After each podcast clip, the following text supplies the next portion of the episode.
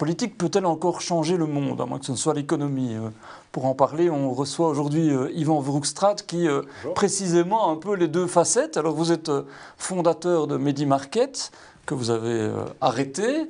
Vous avez été euh, manager de l'année de Trends Tendance euh, en 2019.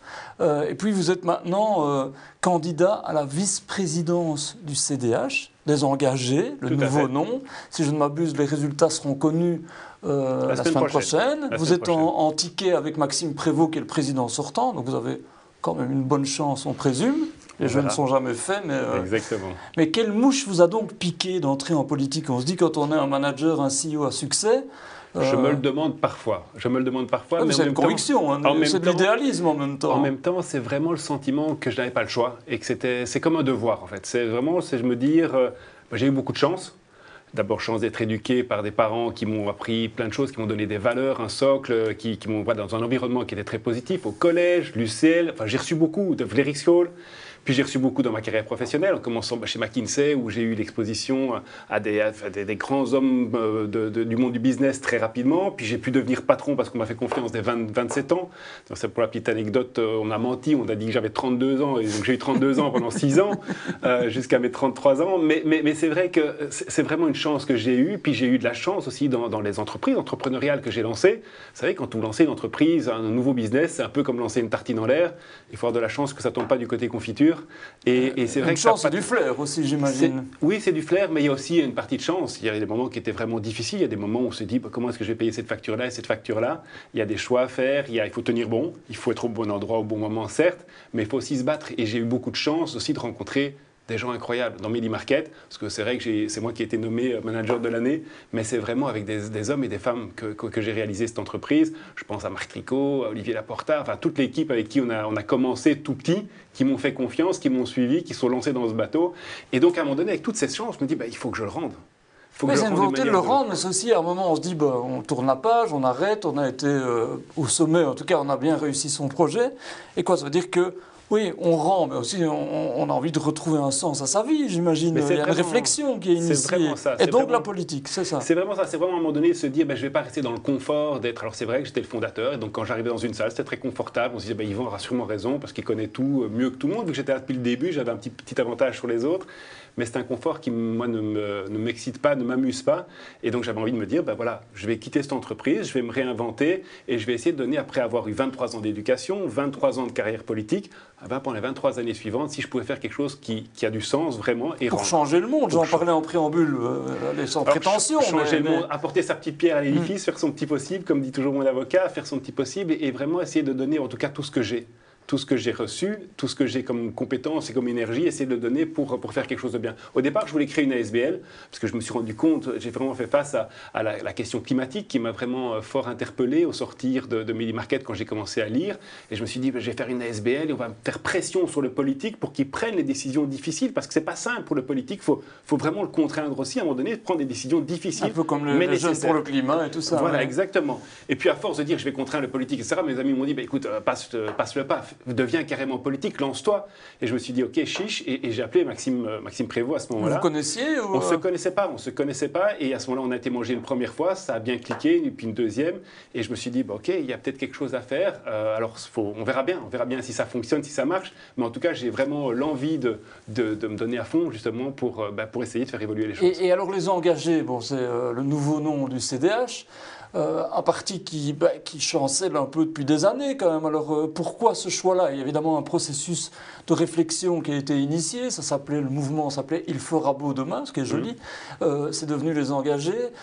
mais quand même un parti qui se cherche un peu une identité aujourd'hui. Bah, c'est quoi? C'est une entreprise à reconstruire? C'est vrai que si j'avais cherché un job, j'aurais plutôt été dans une entreprise, dans, une dans un parti qui a un grand nombre de jobs et, quasiment garanti comme OMR ou, ou même au, PS. ça aurait été possible, il y a eu des possibilités de le faire, mais ça ne correspondait pas à ce en quoi je crois. Moi, je crois vraiment et profondément au projet des engagés. Et je dirais, vos téléspectateurs ont l'habitude d'entendre ça, que les résultats du, passé ne présagent en rien des résultats futurs. Alors c'est vrai qu'on lit souvent pour les actions. Moi, j'espère que ça sera vrai aussi pour les engagés et que le résultat du passé ne présageront en rien des grandes réussites qu'on va faire pour l'avenir. Mais ça veut dire quoi, justement, le projet des engagés? Parce qu'il y a des gens, sans doute, qui se disent, mais, on a toujours cette image un peu du centre. Hein, donc, euh, non, mais c'est entre autres dans la manière de faire de la politique. Euh, euh, je, je, parlais encore hier sur le fait qu'on peut opposer. On peut opposer dans une société qui clive de plus en plus. On oppose les femmes, les hommes, les blancs, les noirs, les homosexuels, les hétérosexuels. Bientôt, on va opposer Tintin et Milou. Certains opposeraient Tintin et Milou s'ils le pouvaient. Pensez à Georges-Louis Boucher, par exemple, le président du MR. Ça, je, ça, je vous laisse la paternité de ça. Et s'il se reconnaît, ben, c'est peut-être qu'il a un petit peu trop tendance à, opposer les gens. Je, n'en sais rien. Je ne prendrai pas position officiellement là-dessus. Mais ce qui est sûr, c'est que faire de la politique, c'est dresser des ponts. C'est dresser des ponts entre les gens, leur expliquer, leur expliquer qu'on n'est pas là pour optimiser le bien-être d'une catégorie. Moi, je n'ai pas envie d'être l'esclave de gens à qui j'aurais dit c'est votre bien-être matériel à vous que je vais essayer d'optimiser. Non, j'ai envie d'avoir des gens qui croient suffisamment au bien-être collectif pour qu'ils votent pour moi, même si peut-être pour eux individuellement, économiquement individuellement et matériellement individuellement, c'est peut-être pas le vote le plus C'est une forme de langage de la vérité, en somme. Mais c'est le langage de la vérité, et il y aura des moments, et je pense aussi que c'est ça faire de la politique un peu différemment, c'est avoir le courage de dire que ça va pas être simple. Vous savez, moi je pense qu'on est vraiment dans un moment fondamental. Si on regarde, enfin, je crois que dans 30 ans, quand on regardera cette période-ci, on se dira que c'est un moment où il y a eu un changement de paradigme. On est à la fin d'une période. C'est pour ça que je, je sens, enfin, moi j'ai envie de m'investir pour essayer d'aider à cette transition qui va pas être facile. on, doit réinventer le modèle. Il y a, une transition euh, bah, énergétique, euh, une transition économique, euh, une transition même démocratique sans doute. Exactement, on est à la fin d'un modèle économique. On a cru pendant longtemps que le néolibéralisme, la mondialisation, la croissance continue étaient une solution pour réparer une tarte qui n'arrêtait pas de grandir on est dans un monde fini, on habite dans une terre qui nous, qui nous accueille quelque part, et on doit réfléchir autrement. Réfléchir autrement, c'est mettre un, minimum, un plafond écologique sur tout ce qu'on fait, c'est mettre un socle social à tout ce qu'on fait, et donc c'est dire aussi qu'il y a des choses qui seront plus possibles. Euh, demain, on prendra probablement plus l'avion pour le même prix qu'on ce qu'on fait aujourd'hui. Il faut avoir le courage de le dire aux gens, il ne faut pas non plus ne dire que les choses positives. Je pense qu'il faudra revoir les voitures salaires, qui ne sont pas forcément une bonne manière de, bah, de pousser aux comportements les plus positifs. Et à l'inverse, je pense qu'il faut absolument qu'on limite euh, les allocations de chômage dans le temps et qu'on pousse les gens vers le monde du travail parce qu'on n'est pas, pas là pour créer des assistés ad vitam aeternam. Donc il y a des équilibres à trouver.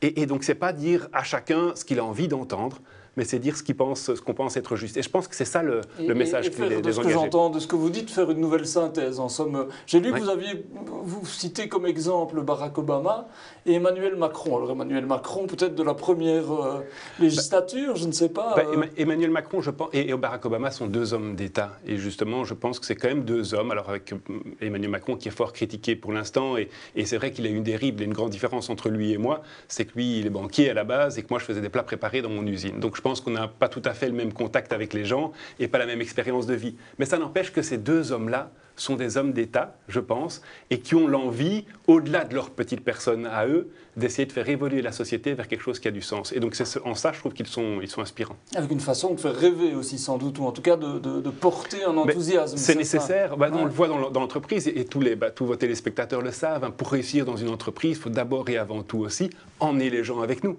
Et, emmener les gens avec, avec nous, c'est aussi leur dire pourquoi on fait ça. C'est le, quel est le why de l'entreprise, quelle est la raison d'être, qu'est-ce qui fait que, euh, bah, que, ça vaut la peine de se mouiller et de ne pas faire un 38 heures juste pour laisser passer les heures, mais d'essayer de, participer à un projet. Et, et Medi Market, est-ce que c'est une forme de, business model? Alors, euh, évidemment, je ne veux pas comparer la politique à l'entreprise, mais qui était en quelque sorte une forme de démocratisation de la pharmacie. C'est un peu ça. Euh, c'est rendre en tout cas plus accessible, peut-être moins rébarbatif. Est-ce que est-ce que c'est un modèle qui porte par rapport à ce que vous, voulez faire maintenant? En tout cas, pour moi, c'était en partie politique. Euh, le monde de la pharmacie et le monde du notariat, et ça n'empêche que j'ai des, amis pharmaciens et, notaires et que ce sont des gens super bien, mais c'était deux mondes qui, selon moi, devaient être réformés, ou en tout cas où on pouvait proposer d'autres alternatives, et en tout cas deux mondes qui ont une responsabilité très très forte parce qu'ils ont reçu un privilège de l'autorité publique. Et quand on reçoit un privilège de l'autorité publique, eh ben on en est responsable. Et cette responsabilité-là, c'est de faire le mieux pour les citoyens de manière générale. Et je pense qu'il y avait dans la pharmacie moyen de faire un petit peu différemment, sans remettre en question fondamentalement tout le reste du modèle. Mais il y avait d'autres modèles qui étaient possibles, alors qu'on me disait que ce n'était pas possible. Comme on me dit que les engagés, ça n'a pas l'air simple, ben on me disait que faire la pharmacie différemment, ça n'allait pas être simple. Et on a quand même montré que ça correspondait vraiment à un besoin. Donc ça, ça, rejoint ce que je disais, une forme de business model quand même qui vaut peut-être. C'est vrai que les engagés, le CDH, ils sont parfois même à Bruxelles descendus presque euh, en dessous du seuil électoral. Euh, on, voit, on parle de 10%, le CDNV va pas très très bien euh, en Flandre, donc il y a, y a, un vrai challenge là. Mais voilà, et c'est ce challenge-là qui, parce que vu que je suis vraiment convaincu que c'est les idées dont on a besoin à Bruxelles, on a besoin de rendre Bruxelles plus efficace, on aurait besoin de moins de parlementaires à Bruxelles, on aurait besoin de supprimer les collèges linguistiques à Bruxelles. On est dans un brol, une, usine à gaz où plus aucune énergie sort aujourd'hui dans les institutions bruxelloises. On devrait avoir la simplicité de les, de les, de les gérer différemment. On oppose, on disait tout à l'heure, on oppose flamands et francophones dans deux collèges électoraux où quelque part on est responsable les uns et les autres que par rapport à toute une petite partie de la population et on ne parle qu'à eux. Je pense que ça, il faut arrêter. Certains parlent de circonscription nationale. Si on commençait déjà à avoir une circonscription unique au niveau de la région bruxelloise, et de ce fait-là aussi, bah, diminuer le nombre de parlementaires, diminuer le nombre de ministres, diminuer le nombre d'attachés parlementaires, et rendre Bruxelles réellement euh, efficace. Est-ce qu'à un moment, euh, par rapport justement au fait que vous avez bah, décidé de, changer de voie, euh, le titre de manager de l'année, est-ce que ça a été un moment important Est-ce qu'il y a eu un moment de déclic où vous vous êtes dit, en fait, bah, peut-être que bah, que je peux transcender ce que je fais en tant que CEO pour autre chose Est-ce que ou ça a été le fruit d'une réflexion Ou bien c'est le fait de se dire à un moment, bah, quelque part, euh, entre guillemets, fortune faite, je peux me consacrer à autre chose Je crois vraiment que. Je vous parlais de chance tout à l'heure, j'ai aussi eu la chance d'avoir cette reconnaissance-là, au nom de toute l'équipe en fait, mais d'avoir cette reconnaissance-là. Et euh, ça m'a permis plusieurs choses. Ça m'a permis d'abord de rencontrer beaucoup de gens et deuxièmement, ça m'a permis de me dire, ben, d'autant plus, j'ai une responsabilité, j'ai un devoir. C'est que, de fait, j'ai eu de la chance, j'ai eu de la reconnaissance, j'ai eu, et j'ai plus besoin de reconnaissance. C'est vrai que je serai jamais, je suis pas super riche, mais j'ai pas besoin de travailler que peut-être autant que, certains autres, et donc je peux bénévolement aujourd'hui m'investir dans des choses auxquelles je crois. Eh ben, c'est une responsabilité, quoi. Et, et qu'est-ce qu'on va en faire? Qu'est-ce que je fais de ça? Donc, ce type de manager, qu'est-ce que je peux de l'année Qu'est-ce que je peux en faire de positif? Pas que pour moi. Euh, pour l'entreprise, ça a été quelque chose de positif. Et puis maintenant, pour la société, si je peux l'utiliser, c'est aussi une des petites pierres une des, des petites cartouches que j'ai euh, de crédibilité qui me permettra peut-être d'amener des gens avec moi pour, euh, ben, pour faire évoluer les choses. Est-ce qu'il y a une dimension de personnalisme chrétien dans, dans votre engagement? Enfin, euh, Alors je sais que, que le parti, contrairement à son homologue flamand, a abandonné le C de, de chrétien il y a un certain temps hein, déjà. Il y, a une, grande partie de valeur dans, dans, notre engagement et, c'est le point commun, le, fil rouge que je retrouve chez tous les membres des engagés. Et j'ai fait le tour ces dernières semaines de toutes les sections local pour la campagne. On a fait le tour de Belgique, c'était euh, et on a rencontré énormément d'hommes et de femmes qui s'investissent et c'est fou en fait. Hein, c'est en politique, il y a encore beaucoup de gens qui s'investissent de manière bénévole avec comme seule ambition de faire du bien. Et, ça, en tout cas, j'ai vraiment ressenti très très fort ce, socle de valeurs fondamentales, alors qui, qui n'est pas avec une étiquette, parce que comme, François Bérou le disait, les étiquettes divisent, les valeurs rassemblent, et nous, on se rassemble sur les valeurs. Et ces valeurs, qui sont entre autres les valeurs euh, qui étaient dictées par le personnalisme, mais sont des valeurs fondamentales qui se retrouvent au cœur de notre engagement. On n'est pas là pour optimiser le bien-être matériel de certains, on est vraiment là pour porter un projet de société, essayer de développer un projet de société et le mettre en œuvre. Ça sera le plus gros challenge, réussir réellement au-delà des slogans à le faire ça, c'est vraiment ce qui me, ce qui me drive. Sur le fond, euh, j'ai eu des discussions ces derniers temps avec un certain nombre d'entrepreneurs, notamment, qui me disaient on a l'impression parfois que la politique n'aime pas l'économie ou ne la connaît pas bien. Est-ce que vous, qui avez été d'un côté et qui passez de l'autre, avez ce sentiment-là? Je pense que c'est vrai qu'il y a un manque de connaissance parfois du, monde économique sur, euh, euh, sur, du, monde politique pardon, sur l'économie et que le temps du politique n'est parfois pas le temps du, de l'économique. Et c'est un choc. Hein. Quand on arrive de, l'économie et qu'on arrive dans le monde du politique, il y a, des, il y a déjà des réformes où moi je voudrais qu'on les fasse. Quoi. Je veux dire, il y a, il y a X mois que je dis ben, l'indexation, on pourrait quand même le faire sur le net, juste être sûr que ça, qu'il n'y ait pas de décalage entre les deux. Ça fait des mois que je le dis. Bon, maintenant, ça va peut-être, in fine, avec les experts, commencer à avancer.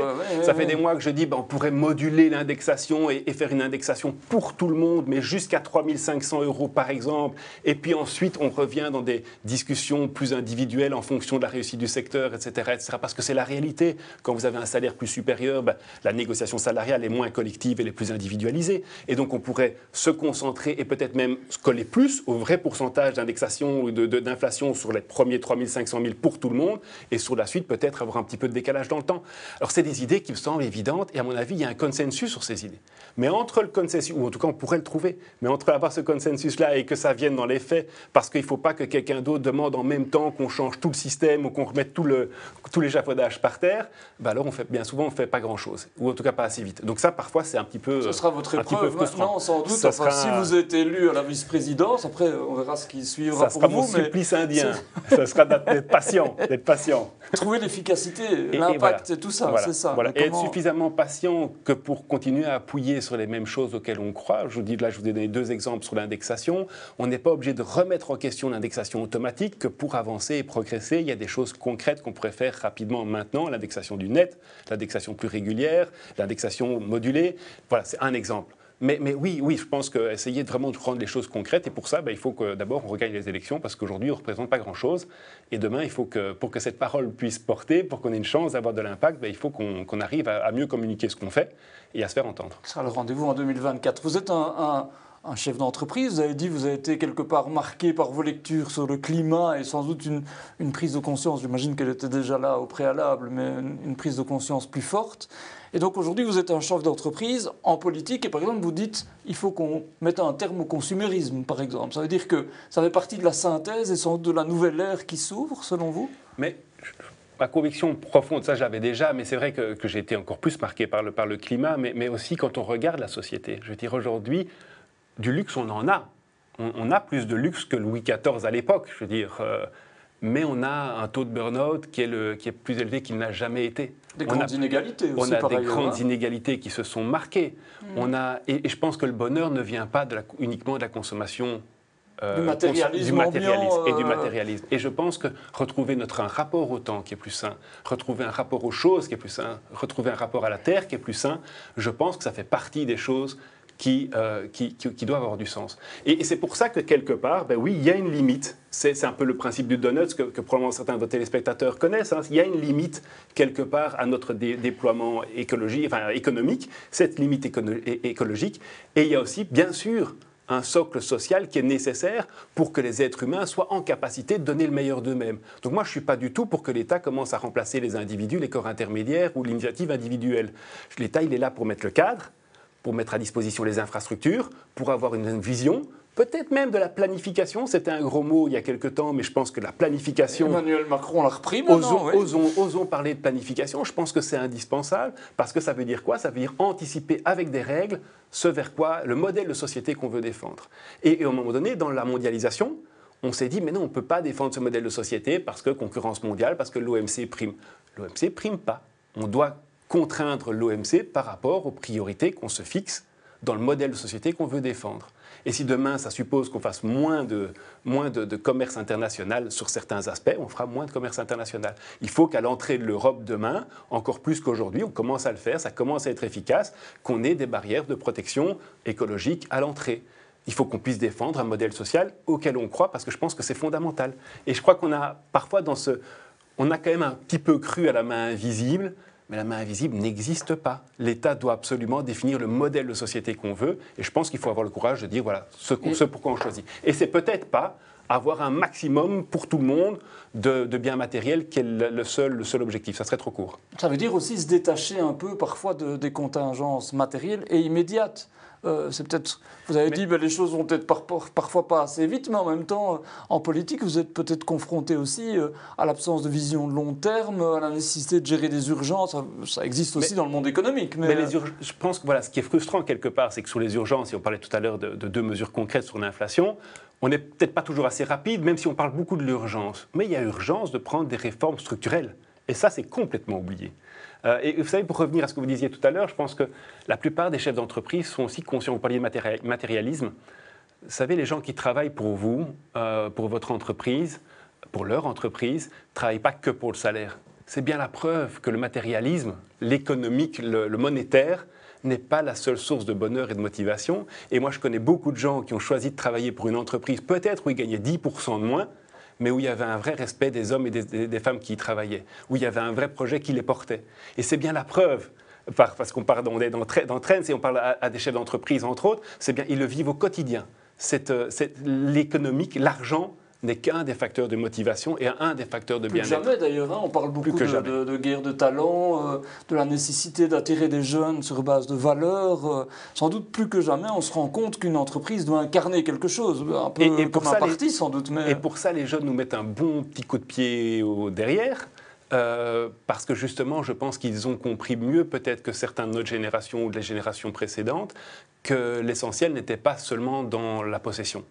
Euh, d'ailleurs, la notion, euh, le rapport à la propriété privée qu'ont les jeunes est vraiment différent de celui qu'on a peut-être eu ou qu'on a eu l'habitude d'avoir. Vous savez, moi, quand j'étais à, l'école, à la School, on m'apprenait encore que l'objectif d'une entreprise, c'était la maximisation du profit pour l'actionnaire. Hein. C'était encore ça le cours qu'on recevait aujourd'hui. Si vous allez aujourd'hui dans un cours d'économie, on vous dira, un peu le cas, mais... on dira au moins, on parlera au moins de tous les stakeholders. Mhm. On parlera au moins de tous les stakeholders. Et moi, dans la nouvelle entreprise que je suis en train de, créer, euh, parce que je fais encore un peu d'entrepreneuriat sur le côté, qui est, dans quel domaine? Qui sera dans le domaine du traiteur. Nous allons créer une chaîne de traiteurs italiens. Euh, on a créé des actions euh, de type B 20% des actions de l'entreprise seront mis, sont, appartiennent à une coopérative et dans cette coopérative mettra à disposition une part pour 10 euros de tous les employés de l'entreprise. Je pense qu'on doit aussi trouver des moyens même généraux de refaire de l'actionnariat participatif, c'est-à-dire que l'employé, le capital humain dans l'entreprise doit être reconnu. Ça a été une des grandes forces du modèle Rénan qui s'est un peu perdu, qu'on n'a peut-être pas connu assez en Belgique, mais aujourd'hui, les, employés d'une entreprise font vraiment partie de ce qui fait le bénéfice de cette entreprise, de ce qui fait le, pouvoir et la beauté de cette entreprise. Et donc ça, je ne l'ai peut-être pas assez réussi, quoique je pense qu'on était quand même assez participatif chez Market, mais je ne l'ai pas symbolisé aussi carrément par, un, par des actions. Et ça, dans la prochaine entreprise que je, voudrais faire, et de manière générale... Donc vous ne perdez pas cet, appétit-là, quoi, en marge de, votre engagement politique, et on verra ce qu'il deviendra, évidemment. Ah non, ça, je ne perds pas l'appétit pour l'entrepreneuriat, et j'ai des enfin voilà, j'ai la chance de, voir des entrepreneurs au moins une ou deux fois par semaine, des gens qui viennent me voir pour qu'on discute, pour qu'on réfléchisse. traiteur italien, c'est parce que vous êtes un, passionné de gastronomie italienne ou bien c'est justement pour trouver un autre modèle aussi, une réflexion sur un autre modèle hein? C'est simplement parce que c'est des rencontres et des rencontres de gens qui font que, quelque part, c'est des rencontres qui nous amènent à, des business et des business qu'on fait évoluer en essayant d'écouter ce, que les ce dont les gens ont besoin. Il y a un changement dans la méthode de consommation des solutions repas et on va essayer d'apporter une, une, manière de consommer les solutions repas ou de trouver des solutions pour les gens qui sont économiquement faisables et en même temps en pratique pour que le rapport au temps puisse être optimisé. Et durable aussi Et durable aussi. Donc durable en termes de personnel, de manière dont on fonctionne, durable dans la manière dont on va essayer de produire, etc. etc. Donc on va essayer de faire quelque chose. Bon, voilà, après, ce n'est pas, pas le sujet du jour, mais, mais, mais c'est sûr que l'entrepreneuriat, l'envie de s'investir me reste euh, chevillé au corps. Et, donc on a l'impression aussi aujourd'hui que, que, on parlait tout à l'heure d'un changement de paradigme, hein. alors c'est vrai qu'on qu'on assiste sans doute à une révolution euh, comparable à la révolution industrielle, en plus dans des contextes qu'on connaît avec des changements géopolitiques importants, etc. Euh, est-ce, que ça veut dire qu'aujourd'hui euh, il y a une conscience aussi de l'intérêt à changer? Est-ce que c'est peut-être ça qui va être un vecteur déterminant, c'est de se dire aujourd'hui en fait tant pour une stabilité financière, pour des perspectives à terme, pour le business model de mon entreprise, pour... On doit changer, en fait, on n'a plus le choix. Je pense qu'on doit vraiment changer et que c'est aussi, parce qu'on peut toujours critiquer, j'étais parmi ceux-là, les politiques, mais c'est chaque citoyen. Je voudrais vraiment que chaque citoyen, dans la manière dont il va exprimer son vote et faire pression du coup sur le politique, soit engagé. Soit, engagé. Chez nous, ça sera encore mieux. Mais même si c'est faire pression sur les autres, le terme parce du parti, euh, exactement. Mais parce que je pense que tous les politiques quelque part ont un rôle à jouer et il y a des gens très très bien au MR, il y a des gens très très bien chez Écolo, chez les socialistes.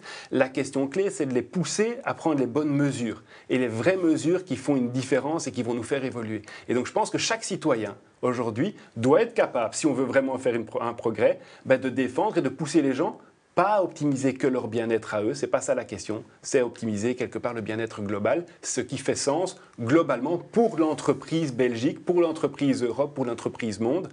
Et, et, ce n'est pas seulement mon, petit bien-être à moi comme client ou comme, comme passant, comme invité quelque part dans cette, dans cette aventure-là. Est-ce que vous dites qu'un des grands enjeux, on a vu avec les élections législatives en France dernièrement, on le voit à chaque élection chez nous, est-ce que le, le grand enjeu, c'est pas de réenchanter la politique, mais aussi de réenchanter les gens, c'est-à-dire de faire en sorte que les gens comprennent l'importance de la politique. Le grand, le, le, grand, vainqueur des, derniers scrutins, c'est l'abstention en réalité. Euh. C'est vraiment le grand challenge et, et, je pense que pour ça, il faut, il faut essayer vraiment au maximum de, de, limiter la distance entre, entre le politique. Il faut vraiment, il y a un gros travail de pédagogie sur le terrain au quotidien. Et, il y a aussi un devoir de chaque, euh, bah, de, chaque électeur, de chaque citoyen, ben, de s'y intéresser et de s'investir. C'est pas vain. Je veux dire, ça a vraiment un impact. il ne faut pas beaucoup de votes pour faire bouger une élection. On le voit en France, hein, ça va se jouer à quelques sièges, quelque part, pour défendre un modèle ou un autre. Et moi, je pense que quelque part, le petit coup de pied au derrière qu'a reçu Emmanuel Macron euh, pour lui dire ben, reviens un petit peu sur Terre, sur les problématiques réelles, tu t'étais engagé sur euh, euh, la transition écologique, qu'est-ce que tu as réellement fait? Euh, bah ça, je pense que ça l'a fait évoluer positivement. Et donc, on voit quand même qu'il y a un impact. Alors maintenant qu'il l'a évolué, bah, il faudrait pouvoir euh, le, suivre peut-être et, faire, euh, faire en sorte qu'il puisse mettre en œuvre son, action. Deux enjeux importants. Le premier, l'enjeu institutionnel qui va arriver, 2024. Alors ce sera peut-être votre première élection en, en tant que vice-président, ça je ne sais pas. Mais ce sera aussi un enjeu majeur pour l'avenir de la Belgique. Est-ce que c'est une préoccupation pour vous? Est-ce que vous vous sentez profondément belge ou bien est-ce que c'est un enjeu qu'on dépasse aujourd'hui? Non, c'est une, vraie préoccupation parce que je pense qu'il ne faut pas se voiler la face. C'est quelque chose qui sera sur la table. Elle sera sur la table aussi parce que, comme francophone, on n'est pas toujours euh, suffisamment responsable. Il suffit de regarder le budget de la région wallonne, de la Fédération Wallonie-Bruxelles et de la région bruxelloise. Aujourd'hui, on n'est pas en ordre de bataille. Et donc, je comprends de temps en temps que les néerlandophones se disent Oui, mais bon, qu'est-ce qui se passe de l'autre côté euh, Et donc je pense que c'est d'abord à nous de faire de l'ordre chez nous, et puis il y aura aussi un débat, un débat où il faut être efficace. Aujourd'hui, la manière dont la structure, dont l'État belgique est, fait, n'est plus compréhensible par personne et crée du lien. Mais ça on en parlait pour Bruxelles et ça vaut plus largement. Et il y a moyen de simplifier les choses de manière très très forte. Mais de nouveau, il faut qu'on quitte alors et j'espère que ça, nos amis néerlandophones le comprendront, il faut être capable de dialoguer avec eux par rapport à ça de manière sereine et constructive, c'est qu'on est là pour faire plus efficace, on n'est pas là pour des symboles. Et il y a quelques partis qui ont facile à gagner des voix et des élections sur des symboles. Moi, ce que je voudrais, c'est que les électeurs fassent confiance dans les différents partis, au nord et au sud de la Belgique, à ceux qui défendent vraiment des solutions pragmatiques plutôt que des symboles. Et, l'autre élément, vous l'avez évoqué quelque part, est-ce que euh, votre engagement, c'est aussi un engagement pour le redressement de, Bruxelles et de la Wallonie? Alors on sait que c'est quand même maintenant le, le, gros enjeu. On a parlé de beaucoup d'enjeux climatiques, etc. Mais ici, on est sur quelque chose qui est sans doute à terme les deux sont liés. décisif. Vous savez, je, visitais euh, Carmeuse il y a quelques, il y a quelques semaines. Euh, Carmeuse, qui est quand même un, fleuron de, l'économie euh, wallonne et, où il y a quand même des gens qui travaillent au quotidien par rapport à, de la chaux, qui est euh, un, bien de nécessité qu'on utilise tous et qu'on utilisera encore demain, même s'il faut diminuer notre consommation énergétique. et qui doit travailler sa transition énergétique. Et qui doit travailler sa transition énergétique de manière très très importante. Et c'est là qu'on se rend compte que les deux sont liés. Si aujourd'hui on ne fait pas les investissements nécessaires que pour aider demain des entreprises comme Carmeuse à rester en Belgique, elles partiront à un endroit où elles seront plus, mieux accueillies.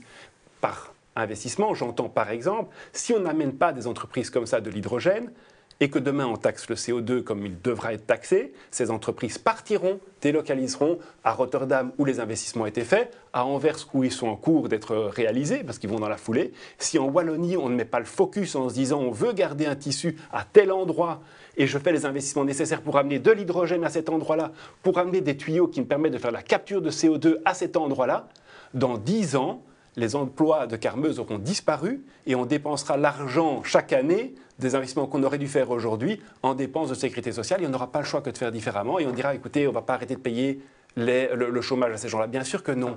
Sauf qu'aujourd'hui, on pourrait faire les investissements nécessaires que pour que demain, ces gens ne soient pas au chômage. Et qu'on garde cette activité et qu'on s'assure qu'elle transitionne d'un point de vue écologique, qu'elle soit saine pour l'emploi et qu'elle soit saine pour l'écologie. Mais pour ça, il faut avoir une vision, il faut être capable de mettre des milliards d'euros aujourd'hui sur la table en infrastructure. Et ça, c'est le rôle de l'État. Le rôle de l'État, c'est d'abord et avant tout, ça, c'est définir les règles du jeu, des priorités, mettre en place l'infrastructure pour que les agents économiques puissent euh, après euh, se développer. Pour terminer, quelle est votre ambition personnelle brièvement? Alors, euh, être vice-président, ça on le saura dans une semaine. Est-ce que vous dites que bah, vous avez envie de vous engager à un poste ministériel. Est-ce, est que vous avez envie d'être euh, dans l'exécutif comme vous l'étiez dans les entreprises? Alors vous savez, c'est pas politiquement correct de, dire ça, mais moi j'ai la simplicité de vous dire que j'irai le plus haut où je pourrais avoir de l'impact. Alors je crois au Peter Principle et donc j'espère que j'irai pas au-delà de mes capacités. Mais par contre, j'ai envie d'avoir de l'impact. Donc si je le fais, c'est pour essayer d'être ministre euh, le plus loin possible et de m'engager le plus possible. Si c'est en étant autre chose que ministre que je peux avoir de l'impact, je ferai autre chose. Mais en tout cas, si je le fais, c'est pour y aller à fond. Et c'est pour me présenter aux prochaines élections, c'est pour défendre le projet et essayer de la meilleure manière possible que ce projet puisse arriver. Si c'est parce qu'en ayant un poste ministériel ou exécutif, avec grand plaisir. C'est vrai que dans mon ADN, je, plus, je, suis plus exécutif que législatif. On a compris. Yvan Verhofstadt, merci beaucoup. On a compris même que vous êtes peut-être candidat à Premier ministre, je ne sais pas, ça on verra. Chaque chose, chaque chose en son temps. Mais merci beaucoup en tout cas euh, pour ce passionnant voyage, à la fois dans le monde euh, économique et dans le monde politique, avec le mariage des deux. Merci à vous, euh, bonne Merci chance beaucoup. pour l'élection et à bientôt. Merci à, bientôt. tous pour Merci. une prochaine édition de Trendsoak. Merci à vous.